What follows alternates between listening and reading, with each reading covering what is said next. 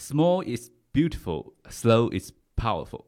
欢迎来到播客慢公司，我是主播布莱恩肖。我是主播遥远很遥远。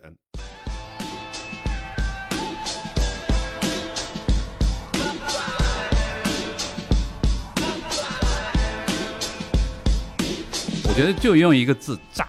我觉得觉得你能这么分析剧组的这个投票呢，就说明你认真了。哎呀，我是投资人的话，我要投宁静；我是员工的话，我要选择张雨绮。但是我是 leader，我要选阿朵。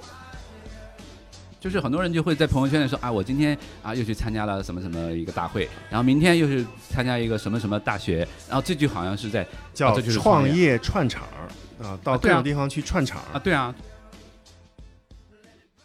布兰肖昨天有没有 follow 最新的一期姐姐？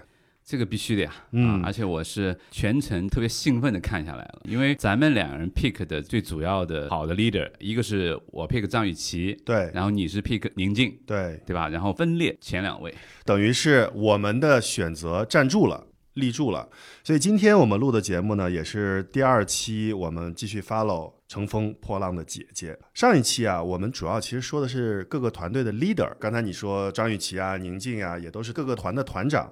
但在这一期公演当中，我觉得我们有必要再跟大家聊一聊每一个团里面非常重要的员工。对，因为我们这档节目呢，一方面会关注一些啊创业领域里面的一些话题，但同时呢，我觉得我们最主要的听众啊，其实还是很多在职场的这些朋友。对，咱们也不能老说老板的事儿啊，咱们也得说一说在团队里面能够认真工作、能够贡献自己能量的那些好的员工和团员们。嗯对，而且啊，我们前几期的前三期吧播出之后啊，其实还收到很多的用户的反馈啊，其实据说反馈特别热烈。大家就有提到说，我们希望也多一些这种关于职场的一些话题，所以我们这期节目之前，我们先给大家报一下我们前几期的成绩吧。啊，嗯第一期呢，我们的阅读数啊一千多嗯啊，这个数字呢听起来不高，但是大家知道我们公众号现在的关注的人数啊只有几百，所以一方面算是很好的啊，这个成绩。是非常 非常好的了啊，这个嗯比例已经超过一了，超过百分之百了。对但第二期呢，我们就阅读数啊就直接干到六千多，啊，第三期你你猜有多少？第三期那我肯定不用猜了，我肯定是知道，直接报数吧。啊，第三期我们接近两万啊，嗯这个数呢还是挺让我们激动的。其实第二期和第三期呢，都是我们上一期在聊姐姐的时候的上下期。对，所以我觉得，其实可能就是姐姐这个话题，我们把它一个娱乐性的综艺类的节目，用职场和创业的角度去分析，我相信很多朋友们也会觉得，哎，观点比较新颖，或者没有从这个角度去想过。那我们今天就继续给大家带来这样的分析。其实我们前三期这个成绩非常不错，尤其是第二期和第三期呢，我们也是追了一下热点，确实也是全民都在追，对吧？那我们也追一下，而且实际效果呢，确实也是有目共睹。我们在前两期当中呢，也有提到说，我们要会公众号的这个评论当中啊，挑选出几位评论的非常精彩的这些朋友，每一位朋友呢会获得由全球旅行生活分享平台穷游网赞助的价值一百二十八元的全游锦囊日本一套无册，这个还是挺给力的挺，有价值的啊。嗯那个日本本身也是一个特别热门的一个地方。好，我首先来念一个朋友啊，这个朋友的昵称叫水无灵奈，他提到呢，就是说最佳的 leader 啊也会 pick 哎张雨绮啊，这个跟我很像啊。嗯，之前巴拉巴拉说她跟这个老公纠葛，现在呢，她提到说能看到她的一种啊自信、乐观、率真。在职场的话呢，这样的 leader 带领的团队呢，应该会少了很多的内耗。然后员工呢，他喜欢张含韵和金晨啊，这个还这个观点还比较新颖啊。这个我们待会儿也可以聊一下，正好也是契合我们今天要聊的话题。对，然后这位朋友继续说呢，张含韵呢，居然是人气二十四个姐姐当中最低的啊，她也是很无语，在大碗宽面当中戏腔啊特别出彩，面部的表情管理啊也很棒。她也提到了金晨啊，当然是她也是喜欢她的这个颜啊啊，这跟你一样，对吧？这个是然后舞蹈也特别棒。啊，然后饭量啊，他提到这点很有意思，说饭量呢是这个用秤称的这个金沙的多少多少倍啊，这种不作的员工呢必须要，这是第一位。这是你比较喜欢的一位观众留言。那我比较喜欢的呢，嗯我来念一下我比较喜欢的一位，他好像也是之前我们的朋友啊，裴琛大白。他的 pick 的选择呢，最佳 leader 的选择是王菲菲。其实呢，这跟我跟布兰肖也是一致的，嗯，我们其实也都觉得王菲菲会是一个很好的 leader。但是大白的这个留言呢，他就是更清晰的能够站在一个职场的角度，然后他谈了谈他的想法，就说怎么是一个好的 leader 呢？他提出了自己的几个标准啊，然后第一个是知道让下属做什么，等于给下属清晰的目标啊，他觉得王菲菲在这一点做的就非常好。第二呢，就知道要让下属做到什么程度，等于给出工作要求和标准，然后要让大家知道什么是好的标准。那第三呢，就是知道做到什么程度能拿到什么样的奖励，等于做得好了要有精神和物质上的肯定。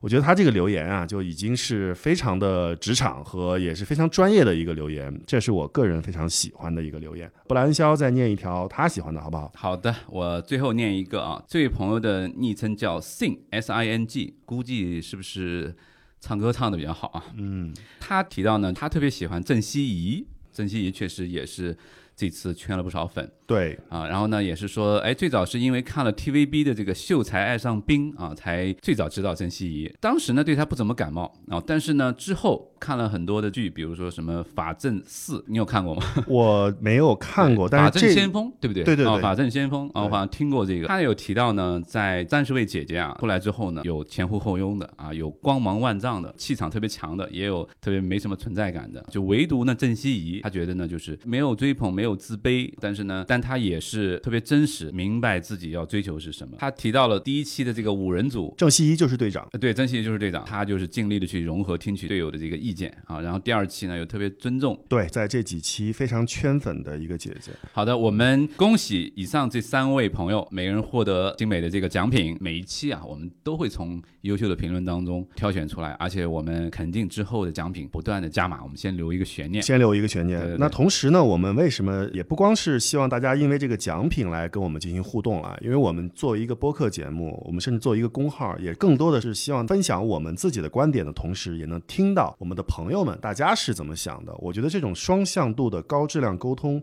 是我们在做这档播客节目一个非常重要的点。对，就说到这一点呢，我其实觉得。呃，我们的公众号也好，布莱恩肖这个公众号，还是我们的慢公司这个播客节目，其实现在都是一个 small，我觉得大家可以关注，也可以不关注啊，就是这不是宁静的话吗？对，如果你觉得好，你就把它分享给认为值得分享的人；那如果你觉得不好，我也也就这样啊，我们。觉得呢，尤其是现在的只有几百位这个朋友啊，前一千位我们都叫他 founding member，还是很有纪念意义的啊。是的，是的，好吧。然后我们马上来开启本期的话题。在开启这个话题之前啊，其实有另外一个留言，虽然非常非常短，我们今天没有把它。收进来，但是也让我自己印象深刻。谁的？我来分享一下，就是有一个留言说，哈哈哈，我听两位主播解说姐姐非常欢乐，愣是把一个综艺节目解说出了球赛的感觉。你记得这个留言吗？对对对，这个，呃，我觉得这两这位朋友啊，非常的听得懂我们，因为我跟布莱恩肖呢，其实都是球迷。那我们今天继续用我们自己的方式来解读一下上一期八个队的公演。对，就是昨天。那我来先问一下布莱恩肖吧，这个。我们从你最喜欢的，现在也是第一个出场，第一个出场就最后一直留到了最后第一名的张雨绮团队，你来说说你的看法。咱们今天还是主要说员工。对张雨绮呢，我觉得都已经说的很多了，对对吧？而且呢，每个人都有自己的观点啊。我想重点还是要提素颜美女王丽坤。王丽坤啊，我觉得也是一直是你的心头爱啊。咱们第一期做的时候说，你 pick 三十位姐姐里面，你就有一个是最喜欢她的。对，我是觉得前几期呢，感觉他没有进入状态，嗯，就有点懵，再加上受到前前 leader 前 leader 的一些高压的这样的一种妈式管理的这种，对吧？所以。没有完全绽放出来。我觉得自从他加入了张雨绮战队啊，我觉得王丽坤是完全 C 位绽放。我觉得就用一个字炸，那个音乐还是比较偏摇滚的。对我注意一个细节啊，他们有一个动作就是把椅子往后一踢。对，张雨绮好像那个椅子就很平顺的出去了，王丽坤的那个椅子就直接炸出去的，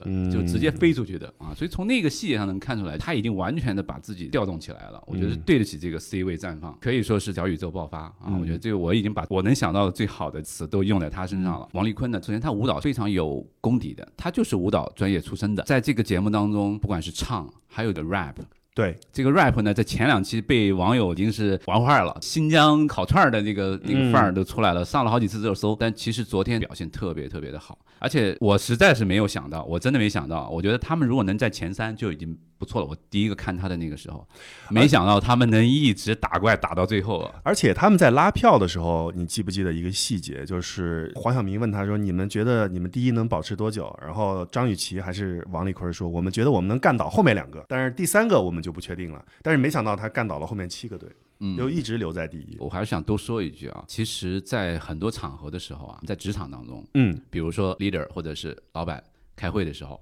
谁先发言，或者是谁有意见要提，我觉得啊，大家要跟张雨绮这一组来学，嗯就是你永远要第一个举手，永远要第一个发言啊，这样全场的焦点就在你身上。我们昨天呃在各自看的时候呢，其实看完了以后，我跟布兰肖就现场交换了一下我们的观点，我们就觉得哇。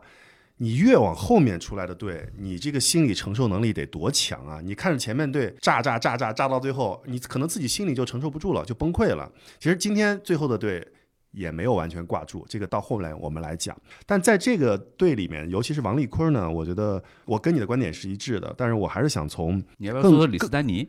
呃好像是你的 pick。是我的 pick，但是我觉得李斯丹妮没有今天的王丽坤值得去聊。我觉得李斯丹妮跟张雨绮就是稳定输出，跟上期是一样的。我后来仔细想了一想，王丽坤的这个案例呢是非常好的，就是你本来就是一个有能力的员工，你如何让自己的能力在不同的团队当中得到绽放？我们上期主要讲的是这个 leader，或者是你旁边那种核心员工怎么去帮助一个有能力但是没有融入团队的员工。我想了一个细节，我不知道你还记不记得，上期是王丽坤主动选择的张雨绮，对，所以对于一个员工来说，其实我相信王丽坤内心对自己是有要求的，他也觉得自己是有能力和能量的，所以两期看下来，他主动选择了一个更适合自己的团队。我觉得这个选择也是非常聪明的。对，我觉得啊，从企业的这个管理者的角度啊，其实这个里面也有值得学习的地方。嗯，就是说，你的下属做一件事情，他自己是不是内心当中特别哎认可这个事情，对对吧？他是不是愿意为这个 leader 去打拼？对这个很重要。对，就有的时候你去硬是拉郎配啊，你硬是把这个团队内部的人调来调去的，一会儿向他汇报，一会儿向另外一个人汇报，所以很多时候并没有起到很好的效果。就是 leader 的判断力和员工的主动能动性对，而且王丽坤在第一期的时候，他其实是想选那个 everybody 的，嗯但是呢，就是等于张雨绮是更加的这个渴望嘛，然后就嗯冲过去了。当时王丽坤就，我觉得他应该是后悔了，就他觉得说第一期的时候我没有遵从我内心当中最喜欢的那个，对最后一直在压抑，一直是没有得到很好的一个表现。所以第二期他果断的改正了自己第一期的这个选 leader 的这个，我要主动去选。我选我要选我认可的，选我喜欢的，选我欣赏的。所以一个员工能炸啊，或者是一个团队员能炸，他除了这个好的 leader 对他的激发和引导以外，我觉得他自己的内心的主动性和能动性是非常重要的。嗯，好，我们第一组我们就说到这边啊，嗯然后第二组也值得一说，对吧？对，孟佳的心理素质一直是比较差的啊，这个我们就不多说他了啊。嗯我觉得再说的话，我估计他应该就是这个躺到地下去了啊。这个、啊，第二组啊，咱们上期说 leader 说孟佳，其实分析的已经比较透彻。那我觉得今天让我很惊艳的是张含韵。张含韵其实我觉得一直就被低估了。对我们其实上一期自己在聊的时候，就也是不太相信为什么她是所有的姐姐里面倒数第一的这个受欢迎程度。在这期，首先呢，个人得承认，就是他们组所取得的成绩是略超乎我的预料的。他们是安也也也全组，超他们自己的预料。对，他是第三嘛嗯，安全组就不用走人嘛，所以我觉得他们是很好的发挥。但这很好的发挥里面，张含韵起到了一个非常重要的作用。在下面练习的过程当中，我们经常能看到这个孟佳就是崩溃的状态啊，或者是压抑的状态。我觉得张含韵一直起到了一个非常稳定的。既能够输出自己的能量，也能够输出自己的能力的这么样一个角色。而且今天我还看了一下，张含韵有一句话还上了热搜，说孟佳是不会哭的孩子，不会哭的孩子呢，其实是更加让人心疼的孩子。我觉得这句话说的实在是太过于温柔了。对我这边啊，冲浪榜现在这个排名已经是跟之前那个大相径庭。我们赶紧跟大家分享一下张含韵的排名。现在张含韵的排名第四，哦，第一是谁？你知道吗？第一是万茜，第二是万茜，第一是宁静，第一是吴昕是啊。啊。OK，我们吴昕后面再说，对，后面再说。好我们重点说。但是其实吴昕跟张含韵有一个共同点，我觉得那个故事线啊、就慢慢开始出来了。作为一个选秀节目，它其实更多的还是要看成长。对，我觉得这一组的张含韵还有是金晨，对不对？对，金晨他们两个其实都可圈可点。对啊因为如果 leader 呢稍微有点丧啊，有点 down 的话，这一组要想真的得到很好的发挥，其实是非常难的。是的，所以这个恰恰也说明张含韵和金晨作为之前排名相对靠后嗯，啊，甚至可能自信心也没有那么足的这个队员，他们能够首先自我调整，然后呢跟这个 leader，当然这个 leader 肯定也是有能力的，我是的觉得对吧？只是说心理素质稍微差了一点，但是孟佳的实力还是摆在那儿的。是的，所以他们三个人再加上金晨本身舞蹈也是很厉害的，是的，对吧？嗯？所以整个最终呈现出来的，我记得应该是一个现代舞。现代舞，嗯对吧慢歌现代舞，对，我觉得现代舞实际上是在这个舞台上面最终呈现的那个效果也是非常非常棒的。这个是他们两位，我我也承认啊，我我也觉得张含韵是个宝，是啊，我也许他后面还能够给大家更大的惊喜。是这一组呢，作为员工来说，张含韵和金晨，她表现出色的一个基础是他们的心态很平和。就孟佳她的这个丧也好，或者是什么也好，其实本质上是因为心理落差所带来的丧。但张含韵和金晨很好的能够处理自己的心理落差，她能够摆正自己的位置。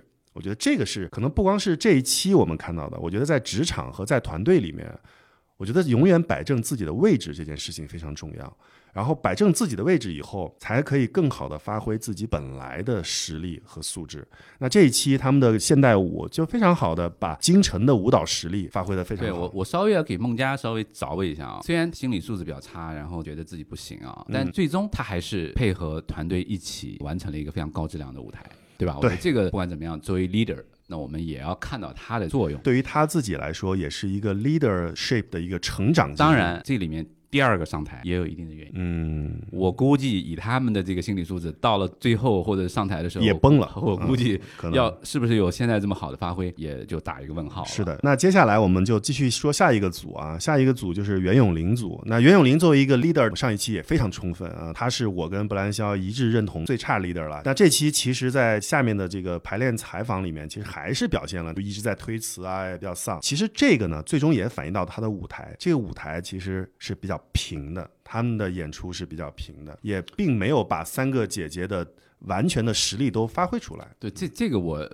就这组我看下来之后，我是反正我心里是替他们有点可惜的，嗯啊，因为我觉得这三个人呢，我我觉得不管他们的 leader 水平怎么样，但这三个人的实力是摆在那儿的，对，不管是唱还是对舞台的这种驾驭能力，对吧？尤其是你看他们那个服装，我记得是钟丽缇自己设计的设计的，对啊，这个但是呢，在现场他们这种主要是唱嘛，啊，主要是唱比较的吃亏，哎呀，把全世界这个最好的这个阿朵淘汰啊，这个名单反正已经出来了啊，讨论一下也可以去说啊。这几期我一直就是说，如果你要让我选最佳员工，你上一期选择的就是阿朵，是对啊，我这次还是说阿朵、嗯啊，我坚决站阿朵。我是投资人的话，我要投宁静；我是员工的话，我要选择张雨绮。嗯，你是 leader 的话，但是我是 leader，我要选阿朵。啊，对，他如果后面回不来的话，我估计后面我继续追这个节目的信心就就要往下掉了啊。嗯，相比于全世界最好的阿朵啊，这个袁咏琳还是平了。他最后他其实一直也没有发挥他自己的 leadership，然后投完以后，他来了一句“我扛”，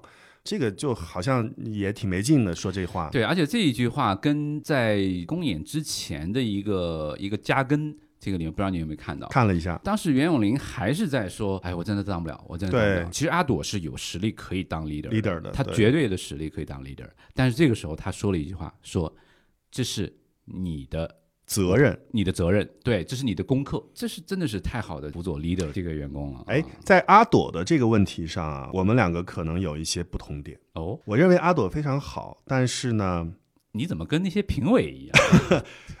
她不是被评委淘汰的。第一期不不被评委暴击吗？嗯对对吧？这个哦，因为你唱的好，所以你低分。这个我就是一直倒不过来这个弯儿。呃，我昨天呢刚看完的时候，当然我知道名单泄露的时候，我其实有一点也是不太开心。但我后来想了想，我觉得阿朵被淘汰我是能接受的，我甚至认为是 OK 的。回到第一第一轮，我觉得阿朵作为一个女团这件事情，她的个人实力我一点儿都不质疑，这是第一点。第二点呢，她玩的东西很高级，很多人都很喜欢，我也不质疑。以至于昨天在看的时候，在阿朵他们演的时候，他们三个人唱歌，就袁咏琳、钟丽缇、阿朵三个人唱的时候，只要阿朵一开口，弹幕是最多的。说啊，阿朵一开口就很高级，就很怎么样。但是如果在一个女团里面，高级不一定是一个非常适合的词，它就意味着曲高和寡。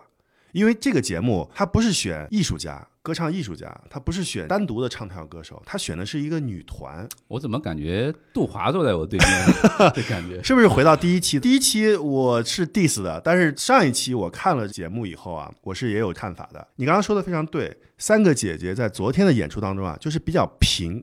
实力都很好，所有团在选秀当中一定要有个东西叫炸点或者叫记忆点，他们没有，他们整个的就是比较平的演下来，演的也很好，但是你想一想，好像又不记得什么。我觉得可能是不是阿朵在编排的时候，她就是没有那么的要贴近这些观众呢？这是我个人的想法。对，我是觉得，因为现场那五百朵浪花啊，到底他们是怎么想的，这个谁也没法去猜测，对对吧？而且那现场那五百位，他其实也没法代表对所有的这些受众，对吧？所以肯定有一定的偶然性啊。包括你看第一期这个，我们后面还要有大跌眼镜的。昨天还有一个事儿，就是阿朵的经纪人也啊上了热搜，这事儿你知道吗？知道发了一个非常长的信嘛？啊，对，我觉得先抛开这个经纪人这个视角啊，就嗯他站的这个位置啊，就是反正说的有点酸吧，就是我个人不是特别喜欢里里面的那个腔调啊，嗯但是他说到了阿朵最近这十几年就是做的一些事儿。嗯对吧？他这个还是挺让人钦佩的。阿朵在十几年前就在春晚上独唱过一首歌，对，我还知道另外一件事情，就是阿朵上男人装那期是男人装十几年来卖的最好的一期，哇，这个这个你都知道对，那你有没有收藏？我 我买过，对，嗯，这个我还专门去查了一下，因为阿朵在在第一期的时候就在说，我以前是个性感的唱跳歌手嘛，然后有这十年来一直在，这样性感唱跳歌手，我蛮符合女团的这个。但是他后来又在说，我这十年一直在做一些就是民族的和世界融合的那种相对高级一些的音乐，我觉得就恰恰是这一点啊，对于女团来说不一定是一个优点，我就觉得，谁能定义女团？嗯，是杜华吗？对吧？女团难道就不能高级吗？女团难道就不能融入民族高级的东西在里面吗？当然，阿朵抛开唱功演绎，我是觉得阿朵确实也有一些她的问题、嗯啊。该你站出来的时候，能当 leader 的时候，你嗯当 leader 啊。就这一点呢，我稍微觉得，就是她永远把自己放在一个辅佐别人的这么一个一个角色。明白，对我觉得这个呢，稍微的减了点分，这并不妨碍我对她全宇宙最好这个员工的这么一哎个评，价。刚才是全世界，现在已经升级到全宇宙了。真情流露吧，我觉得阿朵可能会回来的，我相信他是会回来的，是吧？那我们后面看一看啊。拭目以待。我还是希望王志能回来。那我们再看一下下一组，叮当组。嗯，嗯，我觉得他们真的是乏善可陈。叮当、金沙和白冰三个呢，存在感都很弱。导演组也好，我觉得剪辑肯定是希望他们能够逆袭，对因为他们最开始是最差的，对就是排名已经没得选歌，几个人也都不是那么的有名。，对但是呢，他们自己呢，就是没有把握住。对，对，有把握度的，咱们后面再说，是的，对吧？嗯但是他们为什么呢？就是我我觉得用一句话就是说。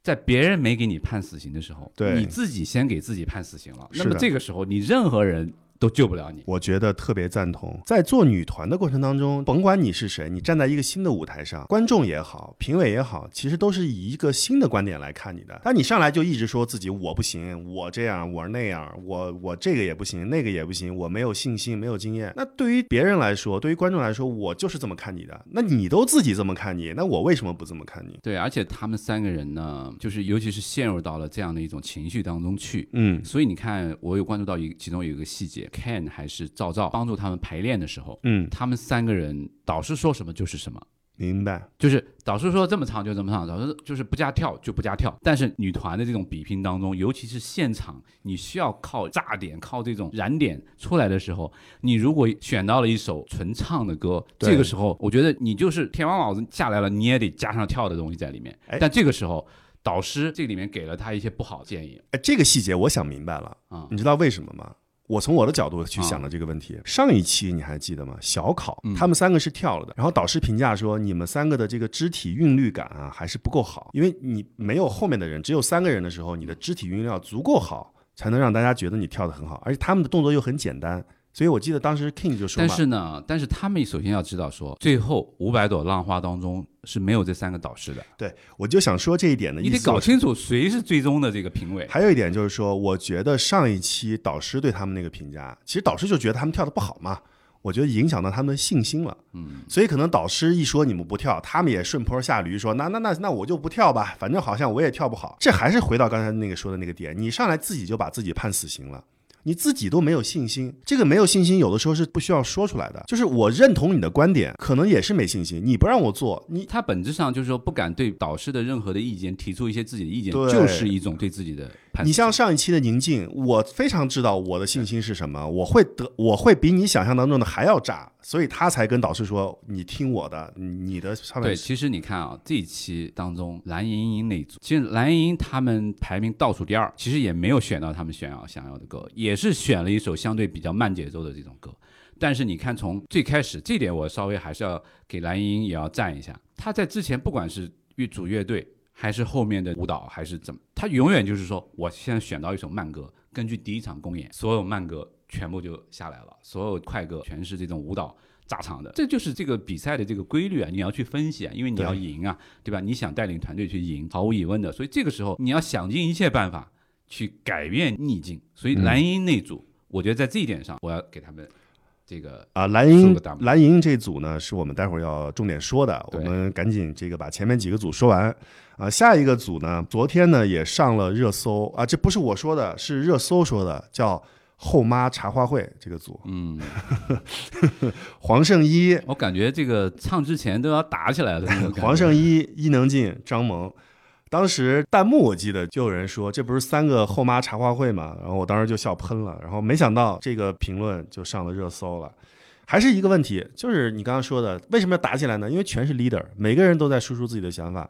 那黄圣依作为 leader 呢，他也是就是甩锅嘛，隐形甩锅，折中啊，成就队友什么的啊，。这点我觉得不用再讨论多次的这个 diss 黄圣依了啊，就是当队友发生矛盾的时候，他不仅仅是甩锅啊，他是直接就是就退到后面就不管了。对你，你们爱怎么怎么怎么，你们最后商量一个结果出来。对，但是好像你还是觉得这个里面的这个张萌还是可以给个加分项的。张萌，对我总体还是我上一期我也赞他，对，对吧？我觉得不管怎么讲，他还是在 leader 不作为的情况下，他能够敢于站出来，充当半个 leader 啊这么个角色啊。虽然他这个拉票啊，觉得有点 吃相有点难看了，是啊，但你别说，他那海豚音立住了，哎，这个还真是。上期咱们自己还在分析这个问题，说他自己不是要加海豚音嘛，然后结果也没出来，没有人想到他的海豚音真的立住了。对你记不记得那个昨天那个海豚音出来之后，包括专业的乐评人，冰太生嘛，对嗯他用了一个词“艺高人胆大”，啊这个评价是高吗？我觉得这个评价是反面说法了，嗯就是说明可能他是立住，可能也有运气所在，但是没关系，我觉得立住就好。我是对他的实力还是有就他至疑问的少敢，于一搏，这个是的。就是说在这个时候你要加上这种点是对的。这个你说的特别对。如果他们这个队没有这个海豚音，直接就两百多分儿。昨天是三百四十八嘛，我觉得这海豚音起码加五十票。我觉得加一百分。这组确实也没什么值得说，的了。那我们就快速过到下一组嗯啊，下一组下一组，我的 pick 这是你的 pick 啊。哎这个他们屈居第二，你是不是也稍微觉得有一点不甘心呢？我还 OK，因为他们只要是安全的就好了。五百个观众的投票，我觉得不可能是特别理性，或者是而且昨天的热搜就是观众瞎投票也是一个热搜啊，所以我也并不。当当然，这个词不是这么说的，但是意思就是说，大家不知道观众为什么怎么这么投啊，包括嗯阿朵的票啊，包括后面的一些对我的朋友圈里面也出现好多说想问问大家怎么把五百朵浪花给投出去。哎，这个里面可能我们昨天其实也聊过这个问题，我们在屏幕前面看到的效果和现场看到的效果很可能是不一样的。决然不一样。对所以就是说，我们也我也不知道他们是怎么投出来的，但我觉得只要静静子的这个队啊是安全的队，我觉得就 OK，而且确实也很炸。关于静静子呢，我多 pick 他其实已经不用说了。我觉得今天还是说一说另外两个，我觉得这两个核心成员啊，我觉得也值得说一说。他们都是那种实力强，不受外界的干扰。一门心思搞专业的这个人，所以这个队啊，你会发现他没有那么多故事线，也没有逆袭，也没有什么撕，也没有什么，就是认认真真搞业务，就是最好的舞台。昨天这八个舞台，你要让我选从感官上面最好的一种享受，我觉得这个舞台我同意，完全同意。确实。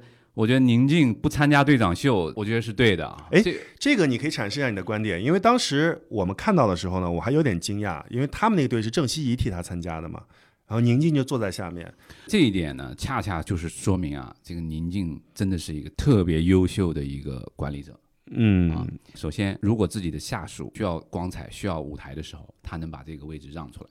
对，，delegate，这就是一个特别优秀的一个一个 leader 的品质。同时，特别特别对宁静的一个极大的一个加分项，当他面临一个真正的一个挑战的时候，他知道哪个是最重要的一个挑战，哪个是他要全情百分之百不能有任何的 distraction 的干扰的，他分得一清二楚。因为那个开场秀只是说让你多一个亮相的机会，不会对你整个这个舞台有任何的打分有任何的影响。而且这个里面呢，我觉得我可以联想一下啊，创业者啊，就是嗯我觉得尤其是最近这几年嘛，最近这嗯几年就是总是无穷无尽的各种创业者的这个学校、那个聚会、啊。那个高端论坛啊，感觉好像创业，我们这个创业天天去赶这些聚会，啊叫创业。串场啊，到各种地方去串场。啊，对啊，就是很多人就会在朋友圈里说啊，我今天啊又去参加了什么什么一个大会，然后明天又是参加一个什么什么大学，然后这就好像是在在创业。我是觉得这就跟说的不好听一点，就跟你在玩过家家似的，就你会觉得说你以为创业就是这样，但其实你需要花最多的时间跟你的团队在一起，你需要花最多的时间。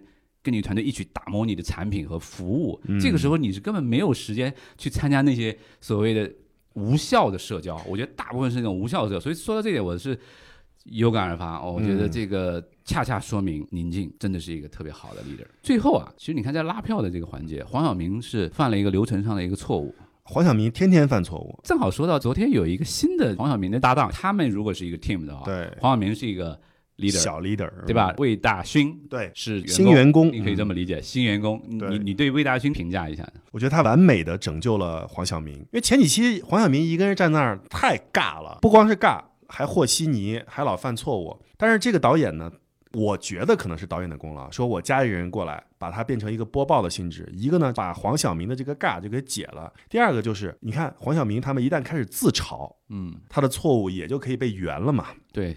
其实前几期黄晓明一个人的时候，我觉得理论上他是可以用 AI 来代替的。对对，他就是起到了一个播报员的这么一个角色对啊。但昨天呢，其实他们两个呢，也是相当于呈现了一个第九个舞台，对啊，这个特别好。对，让人眼前一亮啊。是，我觉得宁静这个团啊，我们这个溢美之词总是溢于言表，我们还是接着往下走。下面一个团就有意思了啊！上期其实我们也是主要 diss 了，从 leader 到团员都在 diss 啊，也不是 diss 吧，就是我们都有一些自己的看法。啊，这一期呢，哎，就很有趣了啊！蓝盈莹、吴昕和黄龄团啊，首先你怎么看这个团这期的表现？特别出乎我的这个意料啊！我也是觉得这个，我相信现场肯定也是特别炸。吴昕啊，真的，我觉得是逆袭，啊太有这个闪光点了。OK，真的，他从一出场亮相的那种感觉，我就觉得哇，跟前面是完全的换了一个人啊。哎但是这一点上，我有自己的看法啊啊。我觉得这个是不是有一点套路感比较强？你知道，我们大家都看过一些选秀节目，选秀节目里面总要 set up 一些人设嘛，就是那种逆袭的，是不是太过完美的逆袭翻盘，总是有一种剧情感呢？这个我觉得对于吴昕来说，我们还是虽然是我邻居啊，我也不是因为是邻居我就我要一定要赞他啊。上一期我是有点站在你那边的嗯，啊，我是觉得同样作为 MC 对吧，那个沈梦辰做的比他要好很多，但这一次真的把他逼到绝境了嗯啊！而且我觉得不是蓝盈莹把他逼到，是他自己自己的小宇宙把自己。逼到这个绝境，我觉得每一个人都有自己的潜能，就是你一定要把自己内心当中的这种渴望、这种热情燃烧起来，给它绽放出来，才能够超水平发挥。确实，我个人虽然对吴昕的这个所谓的翻盘线啊有一些自己的看法，我觉得这个这个套路过于明显，但是我仍然认为这个组的表现是非常好的。我觉得他能翻盘的一个很重要的原因在于他们把自己放低了。之前蓝盈莹的人设是什么？我上来拿第一啊，我就要 C 位，我能行，你为什么不行？对，就是以一个比较盛气凌人的。但是你看这一次的表演，包括后面的 rap 的词，当然吴昕写的也很好，但是他们的整个态度都是从一个那个词好像是蓝盈莹写的，呃，吴他们每一个人的词都是每一个人自己写的啊对。然后包括他们在拉票的时候，说自己是一八一百八十线什么女团、歌手、演员什么那个一百八十线，我觉得是一个非常拉票是一个亮点。嗯，所以其实什么呢？你有时候适当的把自己的位置放低一些，更能获得亲和力和好感，不是永远站在台上说“我就是要拿第一，我就是大女主”。你是不是大女主？你表现的好不好？大家都是明眼人，都能看出来。所以其实这一期，当然吴昕她有她自己的翻盘线，但是蓝盈莹啊，包括黄龄啊，也都变柔和了，都是变成一个。不是那么 push 对方的那么一个人，大家都是说啊，那我就把姿态放低。他们每个人的词也是这样的啊，就是虽然黄龄总是说我歌红人不红嘛，但是怎么怎么样，那个蓝莹莹也把浴室歌姬嘛，浴室歌姬，啊，然后蓝莹莹也把这个网上黑她的这个话也搬到了 rap 词上，就说你们都认为我没有大女主脸，怎么怎么样。就是当你把生态放低的时候，你会赢得别人更好的尊重和嘛对对，这句话说的对。而且啊，有一个细节，就这一组我在回看的时候，我个个人啊 觉得这一组的妆容是整体感觉都很好。这前面有几组啊，这有的人画的好，他有的人真的是，反正从我的审美上，我是觉得有点问题哈、但这一组呢，整个都比较清爽，画的也很好。嗯，啊这点你还关注的比较细致啊啊，。那确实，我们也得关注一下颜值嘛，都是很好看的小姐姐。嗯对我觉得这期有两个人下来了，化妆师要扣鸡腿。啊，你先说一下有哪两我觉得第一个是金晨，金晨，嗯，对我觉得金晨的那个化妆师要要扣分，要扣工资啊。嗯然后第二个就是我们下面要提到的，怎么讲，就是人生最后一赢家啊，人生赢家最后一组万茜，啊，我不知道你有没有这感觉。我我当时看到那个化妆的时候，我吓一跳，我觉得说，是化妆师得有多恨他，嫌他的眼睛不够大吗？要一定要那样去哇？我其实是能够理解的，因为他们昨天的这一组呢，走的都是大欧美女团范儿，就是他画的都是那种就是很艳的、很欧美范儿的。但确实，嗯，万茜的这个，我其实觉得她妆啊，我还可以，我觉得这个发型真的是我有点接受不了，就是嗯，那个大背头，大背头，然后大粗辫子那个发型，反正好感度就没有之前那么好了。这个我们就过一下啊，我们快速过。这一组好像从现场到评论啊，都是大跌眼镜啊，你你是怎么看的？我就是但分也不算低啊，三百八十二。第四名嘛，我觉得这个肯定就是高处不胜寒以后啊，会带来很多问题。其实第四名已经是前百分之五十了，一共八个队嘛，是，对吧？我觉得这可能是不是也是剧组的一个安排呀？但是从他们的表现，我们就说他们是觉得剧组有这个有黑？幕是吧 对，？OK，我就先不说这个，我就说从他们的表现上来说呢，确实离大家对他们的期望还是差的比较远的啊。你刚刚说了一个词，我觉得也都对。你看王菲菲啊、万茜呀、包括沈梦辰，说他们三个都是人生赢家也不为过。基本上在前几期都是捞足了好感，万茜是第一嘛，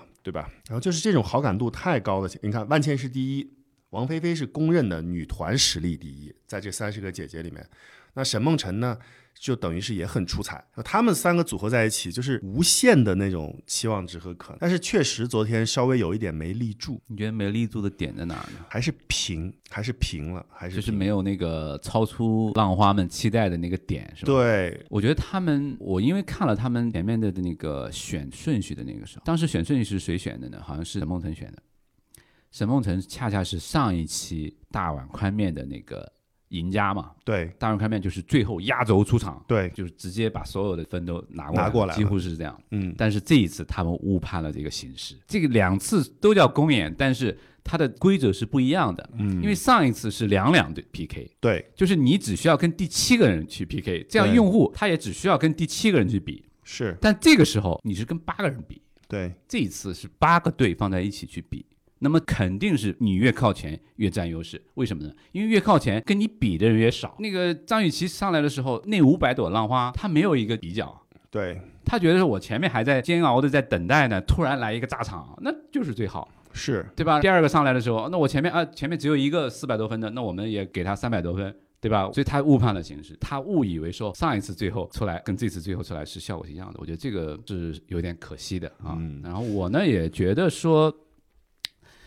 呃，在这样的一个真人秀的这个节目当中啊，其实有的时候真的也不是完全的比拼演绎实力，导演组也好，包括观众，其实也都想看到一些跌宕起伏的一些所谓的 drama 的这种剧情。这个是啊我特别在这一组里面想说的。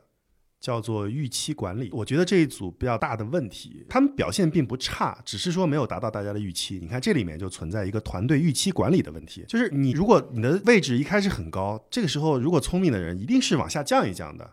你让大家有一个上升空间的预期管理，否则它就没有空间了。对就是预期的空间越小，对团队是越不利的。我这个是从团队和职场的角度来说的，就是你会发现这个人生啊，包括团队啊、职场啊，包括跟那个真人秀都是一样的，大家都希望逆袭，大家都希望反差。我们为什么上期也回到说蓝莹，蓝莹也是预期管理没有管理好啊？你上来就说我要得第一，那你永远得第一，那你只能招黑，你你不能招粉。嗯嗯，但是他们这一期，甭管是不是他自己的愿望，他们整个组的预期管理是往下下降的。大家一想，哎呦，你你来反差了，你变柔软了。但是这一组呢，就是在预期管理上，这这一次就没有做的特别好。嗯，我是觉得这点我同意，非常同意。而且我觉得咱们这个节目叫慢公司，其实慢公司并不是真正的慢，我觉得是什么？你要找到你的一种节奏感。对，你如果一直是这么第一，一直是一马当先，你就缺少那样的一个节奏感。是的。还有就像你说的这个上升空间，我觉得是基本上是一个意思，对吧？就像你跑长跑、马拉松，你上来一下子冲到前面，一直领先跑到最后的极少，很多都是从后面先是第一阵营，你不要落后太多，但是你在前面，因为前面第一个骑自行车都知道的，你在前面第一个是什么？那破风手啊，是遭受到的阻力。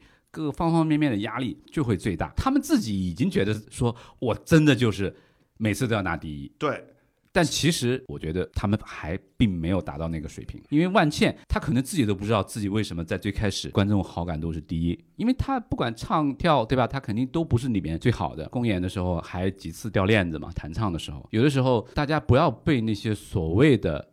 评奖就像很多公司，很多的公司的创始人啊，给你一个福布斯三十各种各样的奖项，但其实真正的创业也好，做项目也好啊，每个人都要知道自己怎么样才是能够真正衡量你的能力。还有一点就是能力，你真实的能力和别人看到你的能力是两回事儿。所以不管怎么样，在最后实际的那个结果还是很残酷的，好像是沈梦辰每被四个，就是等于说那五个队当中的排名靠后的四个姐姐四个姐姐要出来，但他怎么票选的呢？这点我稍微 diss 一下节目组啊，他的这个票选啊，这个就缺乏公平度了。他怎么选？他的选举的是每个人选自己最喜欢的三个人，嗯，你要么就比如说那五个队一共是多少？十五个人，你十五个人每个人都打分，我觉得这样才是最公平的。那这样可以预料说，那就是前五名是比较集中的，也就票是非常集中的。到了从概率上面来说，这个容差率这个角度吧，就是其实在最后面的那七八个人，他是非常随机的，因为票数是非常少，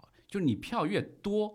你的那就是准确度越高，所以我觉得从这点角度，这期有几个人可能不管是阿朵也好，还是沈梦辰，我觉得很有可能是吃了这个亏。我觉得你能这么分析剧组投票呢，就说明你认真了。哎呀，看这个综艺，我们当然要认真看，但是没有一个机制是百分之百公平的。可能我觉得我这个人就是有一点对那些不公平的东西就会不吐不快的感觉吧。啊，我们其实可以跟大家，因为现在的淘汰名单也出来了嘛。